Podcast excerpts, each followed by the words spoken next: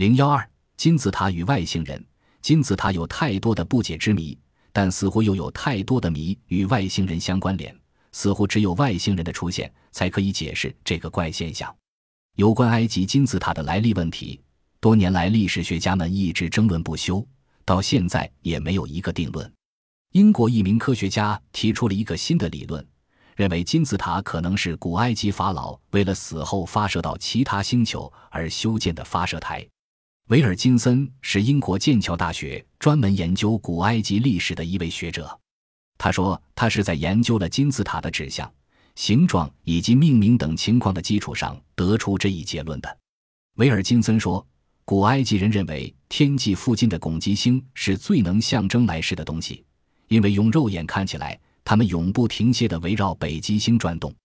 它们永不消逝，不可摧毁，是法老死后其灵魂最好的归宿。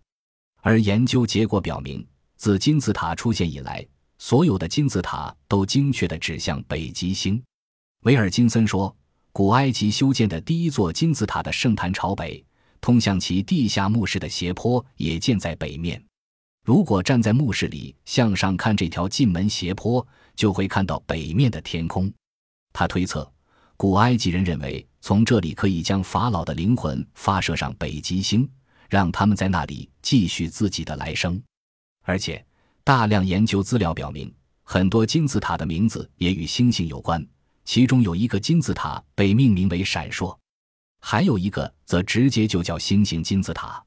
而在金字塔出现很久以前的埃及王朝，有一个埃及国王曾自己修建了一个庞大的墓冢，起名叫“国王像星星一样冉冉升起”。维尔金森还推断，金字塔的形状也是古埃及人按照心目中星星的形状建造的。据史料记载，埃及的第四个王朝是有一座名叫赫利普利斯的神院，里面供奉着一块石头，形状就像金字塔，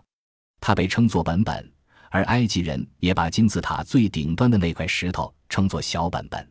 维尔金森推测，这块石头可能是远古时代的一个陨星，在进入大气层时形成方尖塔形状。